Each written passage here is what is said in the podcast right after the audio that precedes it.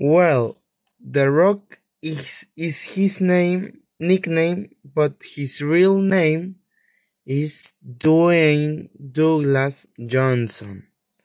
A good actor, his haircut is belty. He's a strong person.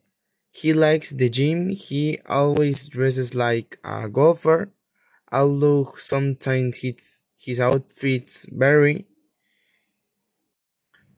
Like tuxedos and jean clothes, he has a tattoo on his chest. And on his chest, sometimes he grows a beard sometimes. Now his head looks uh, like an egg.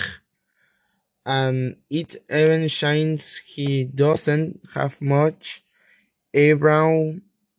Maybe he shaved. He always wears a chain.